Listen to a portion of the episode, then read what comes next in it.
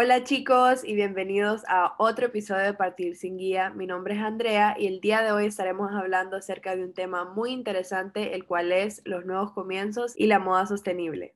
¿Alguna vez viste una idea, proyecto o marca y te preguntaste cómo lograron eso? Pues tu búsqueda ha terminado. Te presentamos Partir sin Guía, una plataforma donde tendrás todas esas herramientas en un solo lugar.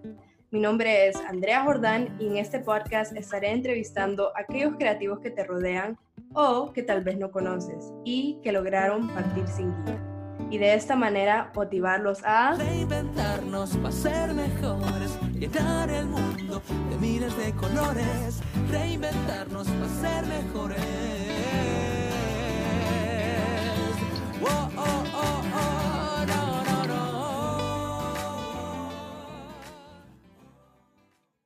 Día de hoy tenemos como invitada a Rebeca Rosenthal, una joven hondureña de 29 años, quien se graduó de NYU Stern School of Business en el 2013 de licenciada en Finanzas y Negocios Internacionales.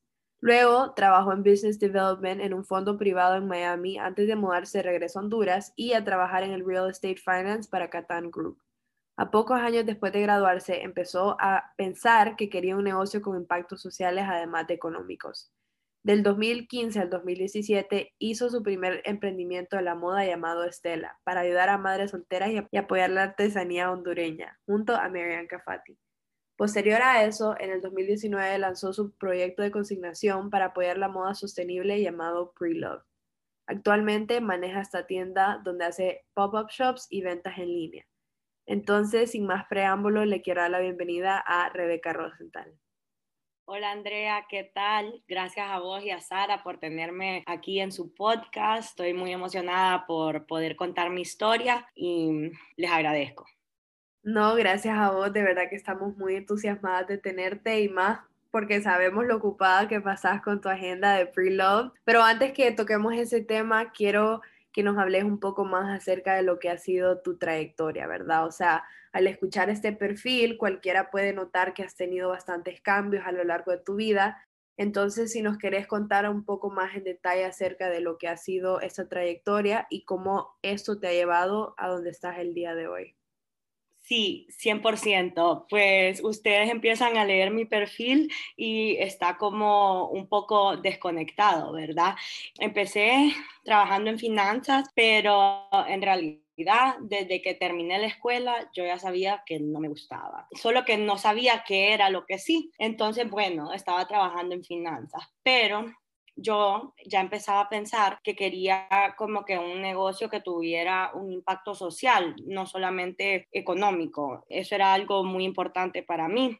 Y entonces, por mientras estaba trabajando, fui a Guatemala en un viaje y empecé a ver como que todas las artesanías que tenían ellos y que veías y como que yo siempre pasaba viendo en sitios web como Modo Operandi, Nera Porter, que eran así como de alta moda, cosas artesanales a súper altos precios y yo decía como que, no, en, en, Honduras podemos hacer esto, ¿sabes? Y como que podemos apoyar eh, la artesanía local que tenemos y en eso me puse en contacto con la diseñadora Marianne Cafati y le di la idea de hacer el proyecto y lo empezamos. El proyecto se llamaba Estela.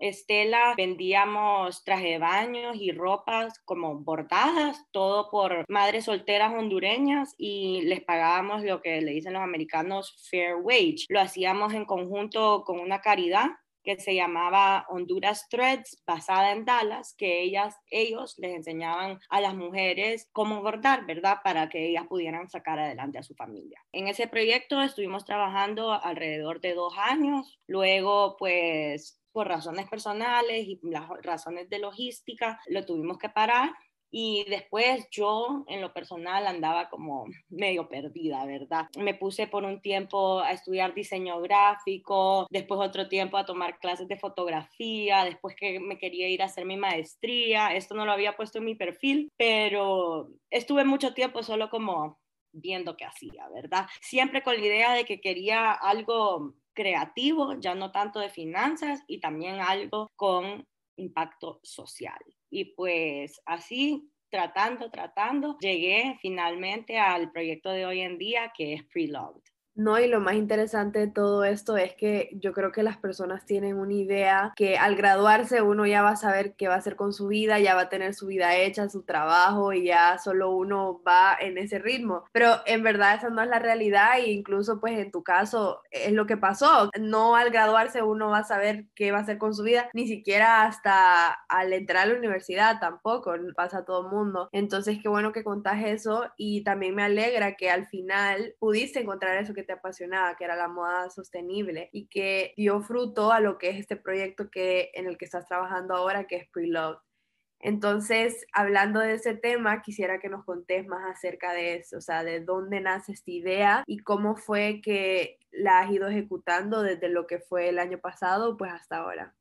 Pues Preloved nace un poco como en práctica. Como te dije, yo se me ocurrió que ya te quería tener un trabajo creativo y siempre me había gustado la moda. Entonces abrí mi cuenta de Instagram, la primera Rose Style, solo como estilista. Y entonces después ahí la gente me empezaba a escribir por DM que si yo vendía mi ropa. Y también al mismo tiempo yo estaba yendo a los closets de varias clientas y sacando ropa, ropa que no les quedaba muy bien, ropa que tal vez no les había gustado por una razón u otra. Y pues ellas me preguntaban, ¿qué hago con ella? ¿Qué hago con ella? Y entonces como que puse las dos cosas juntas y nació Preloved. ¿Y qué es Preloved, verdad? Entonces es vendo ropa en consignación. Al principio solo era de mis amigas y las clientas que tenía de estilismo y que yo les ayudaba a sacar las piezas y las vendía. Y el nombre Pre-Loved, ¿verdad? Significa amado previamente. Y decidí ponerle este nombre porque le quitaba como que la connotación negativa a la ropa usada, que ya llevan años que en Latinoamérica se vende ropa usada, pero la gente lo hacía así como bajo bajo o escondida, ¿sabías? Como que había un factor tabú de que tal vez no tenía suficiente dinero para comprarte la ropa nueva, pero yo quise como que revolucionar esa idea, ¿verdad? Y entonces por eso el primer evento con que nace Preloved, ¿verdad? Fue un pop-up en un local como que súper nice, acá en Río Piedras, y teníamos que champán y flores y globos y música, como que era como una mini fiesta, ¿sabes? Y invitamos influencers y como que queríamos que se viera como cool, ¿sabes? Que quitarle la idea a la gente que la ropa usada solo era como que los bultos y cosas así, como que yo me inspiré en una marca americana que se llama The Real Real y es como que mi meta final, ¿verdad? Como que cada cosa que ellos hacen yo voy viendo y voy diciendo como que eso es lo que quiero llegar a hacer, ¿verdad? Y pues sí, así hemos ido. Al principio solo era la ropa de mis clientas o mis amigas. Ahora hemos crecido al mercado a básicamente cualquier persona que nos contacte, que esté de acuerdo con los términos y que tenga ropa bonita y en buena condición. Esa es otra cosa que también cambió de mi idea original. La idea original era como que solo ser como The Real Real, ¿verdad? Y vender como que Chanel, Hervé Leguer, Gucci, Louis Vuitton, todo eso. Pero ya poniendo en práctica, fui viendo que acá en Honduras, en realidad, lo que más, sí se venden estas marcas, pero lo que más se mueve es como que la ropa casual y marcas tipo Sara, que son tal vez más económicas, pero todavía son lindas y todavía son de moda. Y a mí antes no se me había ocurrido consignarlas, pero al final es donde causas más impacto, porque el fast fashion tiene una huella, una huella de carbono más alta. Entonces, cuando cuando revendes una pieza de fast fashion, en realidad es donde tenés más impacto en la huella de carbono porque extendes su ciclo de vida, que el fast fashion por como su nombre en sí es lo que más rápido como que se desecha, mientras que Chanel, Louis Vuitton y estas marcas como que desde el principio están como pensadas para durar toda una vida, como que Chanel para siempre te puede arreglar tus carteras, como que yo tengo carteras Chanel de mi abuela. Entonces, como que sí, revendiéndolas hago impacto, pero el verdadero impacto está en alargar el ciclo de vida del fast fashion, que me pareció súper interesante y una cosa que aprendí en práctica. No, y me encanta ese concepto especialmente porque, como dijiste vos, en el resto del mundo esto es algo muy común. Por ejemplo, como en Estados Unidos se conoce bastante el thrifting, que es un concepto similar a lo que es pues la consignación y, lo que estás haciendo. Entonces me encanta que vos dijiste, no, basta. O sea, en Honduras vamos a quitar esa connotación negativa que existe de comprar ropa usada y más bien hacerlo algo cool, algo que está de moda, ¿verdad? Pero qué bueno que empezaste esto porque ahora las personas ya van a querer ayudar de una manera más consciente y a la misma vez que sea algo que, que disfruten o que les parezca que es algo cool, ¿verdad?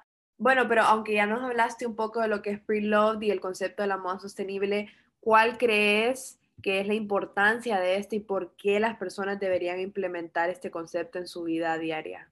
Pues como te decía, la industria de la moda es una de las que más tiene impacto en nuestro medio ambiente y en nuestra sociedad. Querrás o no, todas las personas participan en la industria de la moda, porque todos andamos en ropa. Entonces, hasta querer solo usar cosas básicas y, no, y que no te guste la moda, es un statement sobre la moda, ¿sabes? Entonces, es algo que nos afecta absolutamente a todos. Y pues creo que es importante que la hagamos una fuerza para el bien. Y es importante porque si seguimos al ritmo que seguimos ahorita de produciendo y comprando más, más, más, vamos a acabar con el mundo, ¿verdad? Entonces creo que es súper importante realizar cómo consumimos y hacerlo de una manera sostenible. Así es, Rebeca, estoy de acuerdo contigo y también el hecho que se puede hacer de una manera tan fácil, o sea, las personas creen que es un proceso súper complicado lo de reciclar y todo eso, pero en verdad no es nada, más aún si vos misma estás proveyendo el servicio, ¿verdad? De poder comprar todas estas prendas que ya han sido utilizadas previamente. Entonces, ¿por qué no hacerlo si ya existen tiendas como lo es Preloved y me imagino que ya han salido unas cuantas más en Honduras? Entonces, lo ideal es que nosotros podamos implementar esto en nuestro día a día, porque como dijiste, todos somos parte de esto al todos tener que usar ropa en nuestro día a día. Y bueno, ya a partir de eso, me imagino que has tenido obstáculos a lo largo de la trayectoria de Pre-Loved. Entonces, no sé si nos querés hablar un poco acerca de estos y cómo es que los has ido sobrellevando. Ok, antes de contestar tu pregunta, quiero retroceder un poco a algo que acabas de mencionar y que es que la gente piensa que ser sostenible es algo súper complicado, pero en realidad puedes hacer cosas pequeñas en tu día a día para vivir de manera más sostenible. Y otra cosa, que las prendas no tienen que ser solo como que usadas. Prendas, ah, también aceptamos prendas nuevas que vos has comprado de una tienda y que por una razón u otra no podés regresar. Y otra cosa que puff, me como que impactó mi vida es que yo me di cuenta que cuando nosotros regresamos una prenda a una tienda, esa tienda no la pone en venta porque es más caro para la tienda volverlo a vender que solo deshacerse de ella. Entonces, yo era el tipo de que pedía un jean en dos tallas para medirme cuál me quedaba mejor y mandaba uno de regreso, ¿sabes? Pero después me di cuenta que esas cosas las terminan hasta quemando para no bajar el valor de la marca. Entonces, son como que prácticas de la industria de la moda que son mind blowing y que ya hasta en el día, en la práctica, no te das cuenta. Y pues sí, solo quería dar ese comentario que algo que me pareció súper loco y ahora te digo, los obstáculos más grandes que he tenido yo en mi vida entera soy yo misma. Y yo creo que esto es la verdad para todo mundo, no quiero sonar como que cliché,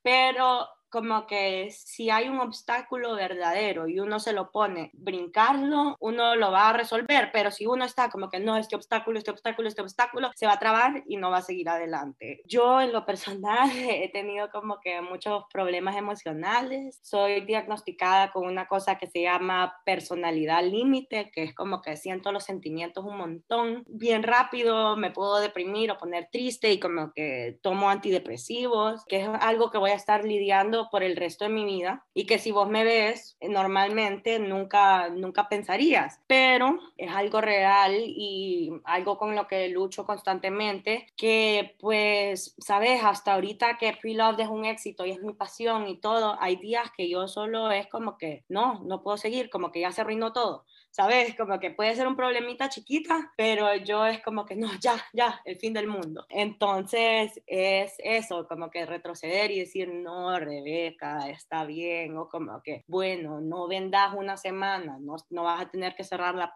tienda permanentemente, no se van a olvidar de vos. Bueno, y entonces eso es como que un poco sobre los obstáculos personales, que yo siento que son los más difíciles, pero obviamente también tengo obstáculos de cómo poner el, el negocio a andar y el negocio en práctica. Es un modelo de negocio un poco complicado porque tenemos miles de proveedores, miles de productos, pero cada producto es único. Entonces, al principio estábamos solo con el pop-up, pero a la hora de la pandemia, que la venta se pasó a 100% online y por Instagram, ¿verdad? He estado teniendo problemas de cómo escalar el negocio, porque por mientras estamos en Instagram solo puedo vender las cosas que subo ese día o que quedan en historias destacadas, pero para hacer un sitio web, ¿verdad?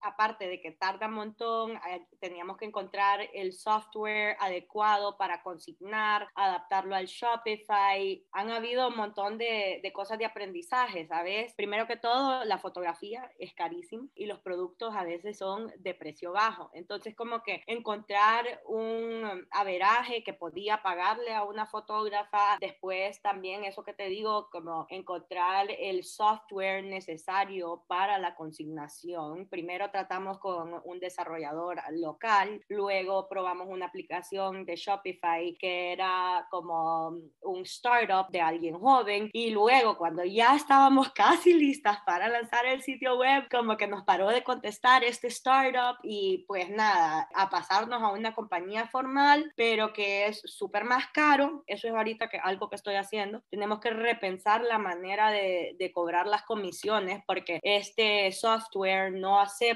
la manera que nosotros lo hacemos, que es a base de marca, sino que tiene que ser a rango de precio. Entonces yo tengo que pasar mi negocio a que funcione con este software y todavía pensar cuáles son como que las cuotas que todavía me van a dejar ser dinero, ¿sabes? ¿Cuál es la comisión? ¿En qué rango de como de 0 a 2000, de 2000 a 5000? Como que tengo que decidir cuáles van a ser esos quiebres, cuáles van a ser esos porcentajes y pues ver que me ajuste el dinero para ir creciendo, ¿sabes? Para ir contratando más gente, para ir agregando. Entonces, pues ahí agradezco mi, mi background de la universidad y en finanzas, porque sí, es un modelo de negocio complicado y que día a día vamos teniendo nuevos retos y teniendo que repensar la manera que estamos trabajando.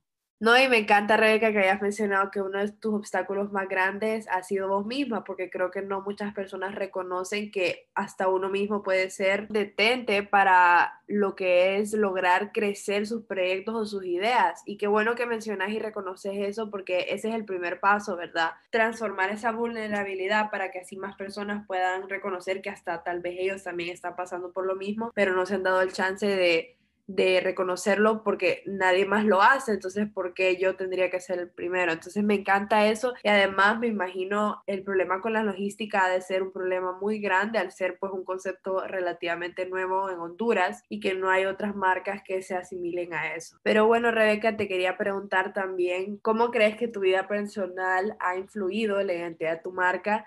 Y aparte de eso, ¿qué personas han marcado tu camino a lo largo de esta? Pues como te digo, mi vida personal ha definido la marca y obviamente también mucho tiene que ver con las personas que, conozco y mm, pues el acceso que he tenido a, a, ciertas personas en la industria de la moda, como por ejemplo Atenas Hernández, que yo voy a estar siempre le digo eternamente agradecida con ella porque cuando hicimos nuestro primer evento en Tegucigalpa, el pop-up, ella vino como que a un preview la noche antes y de, de, un día para otro amanecimos con el doble de seguidores. Entonces eso fue un gran boom para nosotras y estoy súper agradecida con ella. También Ana Lucía y Gaby Albir de Entre Moda, también eternamente agradecidas con ellas porque ellas empezaron básicamente el mundo online de ventas acá en Honduras con su tienda Entre Moda. Entonces yo a cada paso del camino les he ido pidiendo ayuda. Hasta un día me fui a sentar a la casa de Gaby a que me ayudara a cómo meter las fotos de Shopify y cosas así. También obviamente a mis amigas, ¿verdad? Que eran las primeras que me me dieron su ropa y que me ayudaron también a, a montar el primer evento, que me ayudaron a formar la idea oficial. Mis hermanas, ahora mi hermana Daniela me ayuda a manejar la logística, como te dije que era un gran problema, parte del proyecto. Y en realidad es por todas estas personas y todo lo que han aportado a mi vida que Preloved ha llegado a ser lo que es hoy. Qué bueno, Rebeca, que tenés esas personas en tu vida y a tu alrededor que te han apoyado y que te han motivado a continuar este proyecto que es Pre-Love y lograr crecerlo a lo que es el día de hoy. Y bueno, ya de eso te quiero preguntar también qué planes tenés a futuro con este proyecto, cómo lo ves creciendo en los próximos años y tal vez si estás trabajando en algo ahorita por los momentos que nos quisieras comentar. Pues ahorita seguimos trabajando en el lanzamiento de la página web. Espero que en las próximas semanas ya lo podamos ah, lanzar. También tenemos planeado expandir a Preloved Home y Preloved Bebé. Creemos que va a ser un, un éxito. Y pues ver cómo se va desarrollando la situación, a ver si ponemos algún día una tienda física o bueno, regresar a las pop-ups que no han sido posibles en la pandemia, pues tomarlo día a día y ver qué oportunidades se nos presentan. Me encanta, Rebeca, y pues nada, queda que desearte éxito en el futuro con este proyecto que me imagino que como tiene tanto potencial va a crecer pues exponencialmente. Entonces, muchísimas gracias por haber compartido este espacio aquí conmigo. Te deseo toda la suerte y pues gracias por habernos contado un poco más acerca de lo que es Preloved. Gracias, Andrea. Para mí fue un placer. Gracias por tenerme. Gracias por escucharme. Lo aprecio mucho. Bueno, y como escucharon a Rebeca anteriormente, pueden encontrar todo su catálogo de prendas en su página de Instagram como arroba prelove.rose.hn y como dijo, próximamente estará disponible su página web en Shopify donde hará sus ventas de las prendas, pero por los momentos está haciendo sus ventas por mensaje directo. Y si quieren seguir a Rebeca personalmente, pueden seguir su Instagram como arroba rosestyle.hn. Les recuerdo también que siempre pueden seguir nuestras redes sociales de Partir Sin Guía en Instagram y Twitter como arroba Partir Sin Guía. Y los invito a visitar nuestra página web de partirsinguiapod.com para un resumen de este episodio y un poco más de información acerca de Rebeca. Recuerden que lanzamos nuevos episodios cada viernes. Ha sido un placer estar con ustedes el día de hoy. Mi nombre es Andrea Jordán y recuerden que ustedes también pueden partir sin guía.